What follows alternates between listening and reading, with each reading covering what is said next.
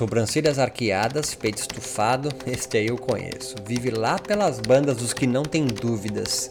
Mas como assim não duvidar de nada? Não, na, na bem da verdade eles duvidam sim, mas de todos os que não acreditam em suas verdades.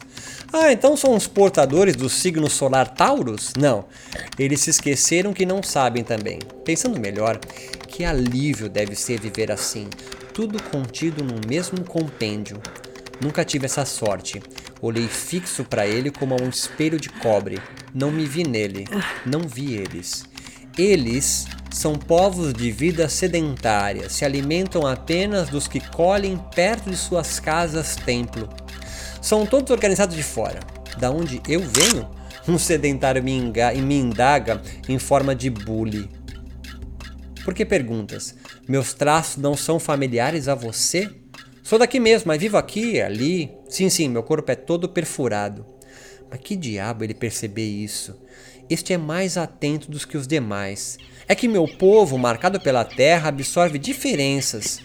Se há uma pergunta, esta me encontra, atravessa e percorre minhas veias como uma doença. Às vezes a cura é aprender a conviver com ela. Oi?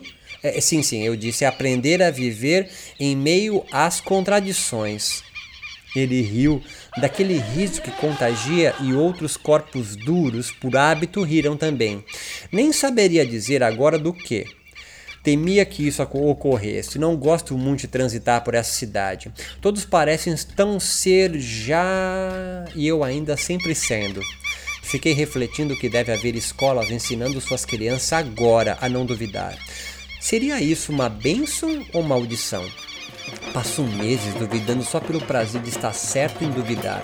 Eles não, ignoram problemas. São portadores de um saber ideal que incorporam todas as respostas ou perguntas. São iguais aqueles questionários de adolescente que começam pelas respostas certas e você precisa depois completar com as perguntas. Olhei no espelho de cobre e não me vi nele.